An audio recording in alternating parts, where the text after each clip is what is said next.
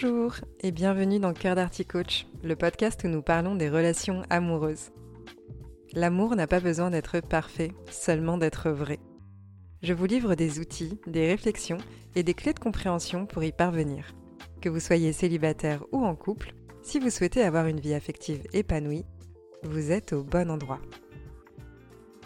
Bonjour à toutes et à tous, je suis ravie de vous retrouver dans ce nouvel épisode de Cœur d'Articoach. Aujourd'hui, j'ai choisi de vous parler de plusieurs crises que l'on peut traverser au cours de notre vie de couple.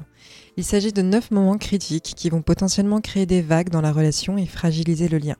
Tous les couples ne sont pas nécessairement amenés à traverser ces phases, et il existe bien entendu des étapes charnières dans la vie de couple sans celle-ci. J'ai envie de vous évoquer ces phases critiques car je vois assez fréquemment des personnes qui en traversent une sans en avoir conscience, et elles se sentent perdues dans leur couple. Elles sont également dans l'incompréhension de voir leur relation se dégrader. À partir du moment où l'on identifie ces phases, qu'on est à les vivre ou non, cela permet d'éviter une forme de choc si la situation se présente, et ça permet aussi d'être plus doux avec soi-même. On a très facilement tendance à tomber dans de la comparaison lorsque quelque chose ne va pas comme on le souhaiterait dans notre vie. On peut aussi penser qu'on a un problème ou que notre couple est le problème lorsqu'on transitionne dans une phase critique, alors qu'en fait on n'a simplement pas le recul nécessaire pour réaliser qu'on vit quelque chose de peu évident dans la relation. Je pense que vous l'avez compris au cours des épisodes précédents, la vie de couple n'est pas un long fleuve tranquille, celle-ci est parsemée de crises que l'on peut apprendre à traverser et surmonter. Et d'ailleurs, on choisit de les vivre parce que malgré ces moments critiques, le couple est une magnifique aventure humaine dotée d'une mission, comme j'en parlais dans l'épisode 38 de ce podcast. La première grande crise de couple que je vais évoquer est la désillusion amoureuse. Je vous ai déjà parlé à plusieurs reprises de l'état amoureux et il est particulièrement important de prendre conscience que nous vivons les premiers émois de la relation avec un filtre occultant les défauts de l'autre. Je vous en parle plus en détail dans l'épisode 17 du podcast, donc je ne vais pas m'attarder sur ce point, mais pour résumer brièvement, bah, cette étape, elle intervient lorsque l'on sort de la phase de séduction et de la passion du début. Au début de la relation, on se présente sous son meilleur jour. On s'épanouit sous le regard aimant de son ou sa partenaire et on fait généralement du mieux qu'on peut pour éviter toute forme de frustration ou désapprobation de l'autre. Lorsqu'on entre dans l'étape de désillusion, ou plutôt désidéalisation, on se rend compte que la personne que l'on aime, elle n'est pas aussi parfaite que ce qu'on croyait. L'acceptation de l'autre, elle devient conditionnelle. On réalise qu'on a plus de différents que ce qu'on acceptait de voir. Et du coup, ça amène l'un des pièges lors de cette crise, qui est de vouloir conformer notre partenaire à nos attentes en lui demandant de changer. Cette étape est douloureuse puisqu'en fait, en tant que personne, on ne se sent plus accepté tel que l'on est, et cela peut nous entraîner vers une lutte de pouvoir où chacun essaie de rapatrier l'autre sur son terrain. Une autre phase critique du couple va être l'arrivée d'un enfant. Le plus souvent, il s'agit d'une décision qui est mûrement réfléchie, un rêve qui est nourri à deux, mais le couple en fait va s'engager pour ces neuf mois de bonheur, d'attente, d'anxiété, de rêverie, de peur et aussi d'espoir. Créer un nouvel être, ça peut nous amener sur un petit nuage parce que c'est magnifique de donner la vie.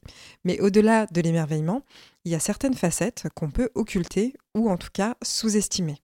L'arrivée d'un enfant, ça peut avoir des répercussions sur la sexualité dans le couple, ça peut laisser des séquelles qui soient physiques et esthétiques, ça peut remettre en question des projets professionnels, ça peut augmenter les tâches et responsabilités, on peut aussi se questionner sur les principes éducatifs.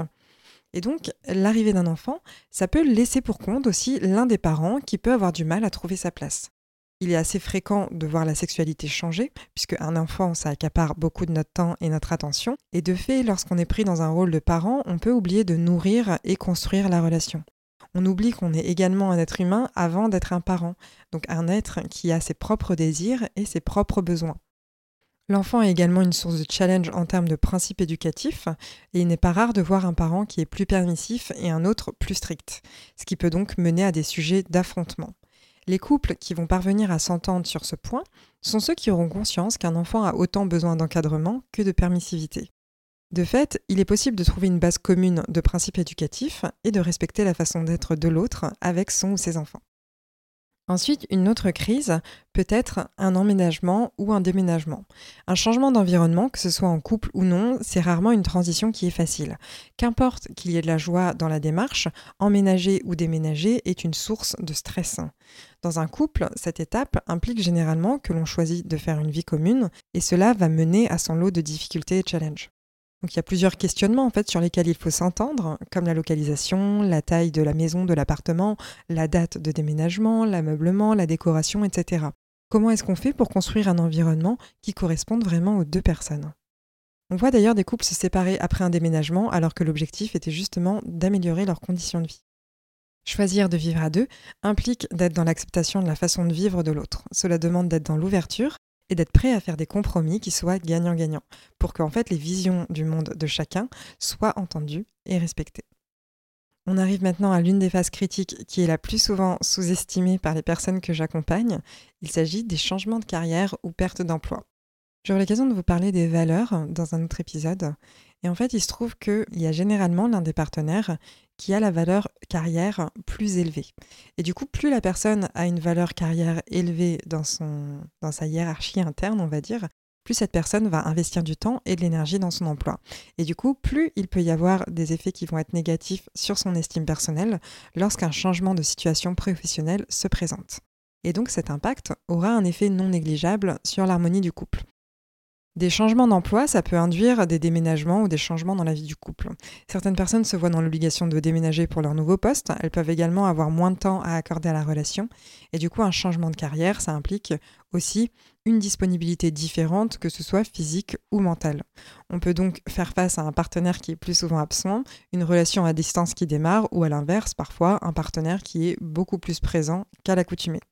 Quant à la perte d'emploi, ça amène généralement un partenaire qui est plus disponible, que ce soit de façon choisie ou non.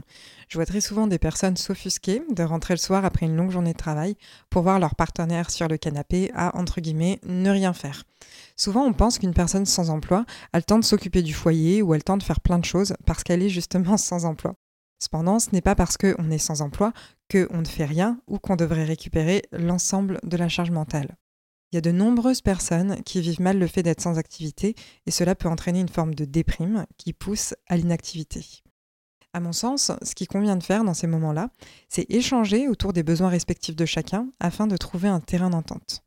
Une personne qui ne s'épanouit pas manque généralement d'attractivité et donc la forme d'admiration que l'on peut avoir pour l'autre peut s'estomper et impacter la vie du couple. Une autre crise de couple qui revient et dont j'ai déjà parlé sur le podcast, et c'est une crise qui va fragiliser la confiance dans la relation, ça peut être euh, une crise liée à l'adultère. La découverte de l'invitalité de son ou sa partenaire est source de bien des maux. On prend davantage conscience que son ou sa partenaire est un être humain qui est faillible, et cela mène à de nombreux questionnements, notamment celui de partir ou rester dans la relation, et c'est une crise qui est compliquée à traverser. On dit d'ailleurs que deux couples sur trois se séparent suite à cela. Il me semble qu'il y a beaucoup d'incompréhension et de non-dits en général dans ces situations, et les couples qui vont réussir à dépasser cette crise parviennent en général à bâtir des fondations solides s'ils sont bien accompagnés dans leur démarche de reconstruction. Une autre crise de couple que l'on retrouve est la crise de milieu de vie qui a un impact sur le bonheur conjugal. En milieu de vie, il y a souvent une remise en question on prend davantage conscience que l'on approche inévitablement de la fin et cela peut générer de l'anxiété. On se voit vieillir et on se questionne quant à ce qu'on vit. C'est un âge où d'une certaine façon on régresse et on revient à l'adolescence. Le temps défile et il y a une forme de nostalgie qui s'installe. En général, cette crise, elle s'accompagne de la ménopause ou de l'andropause. C'est une période qui va être critique et qui peut mener à des séparations. Homme comme femme, on va avoir des besoins différents, on va avoir une envie de se sentir euh, désirable, de vivre une seconde jeunesse, et ce, avec passion et fougue. Préserver son couple lorsqu'on vit ces transformations de pensée et cet inconfort, ça demande d'en parler. Donc comme toujours, on en revient à la communication. C'est peut-être très bateau, mais le fait de pouvoir communiquer ses insécurités à l'autre sans que l'entièreté de la relation ne soit remise en question, c'est quelque chose de très salvateur. Avoir un espace où l'on sent en sécurité, quand bien même l'autre peut être affecté par nos propos, est ce qui contribue à alimenter positivement la relation. Cela va permettre d'éviter de laisser l'autre dans l'incompréhension et dans le choc des actions que l'on va prendre.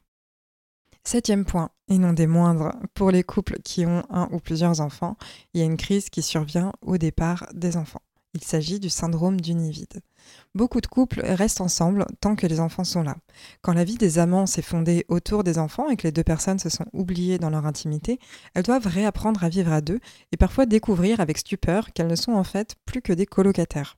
Les enfants peuvent être un objectif du couple et en tant qu'objectif, du coup, ils peuvent devenir une forme de ciment pour la famille.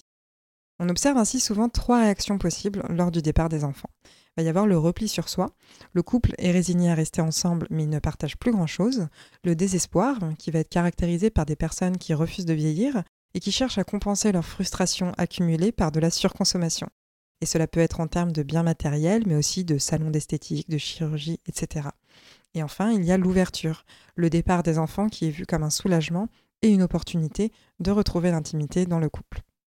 Quand on est en couple depuis longtemps, on peut avoir tendance à prendre la relation pour acquise, et donc oublier que notre vie ne se résume pas à notre travail en général et au fait de prendre soin des enfants.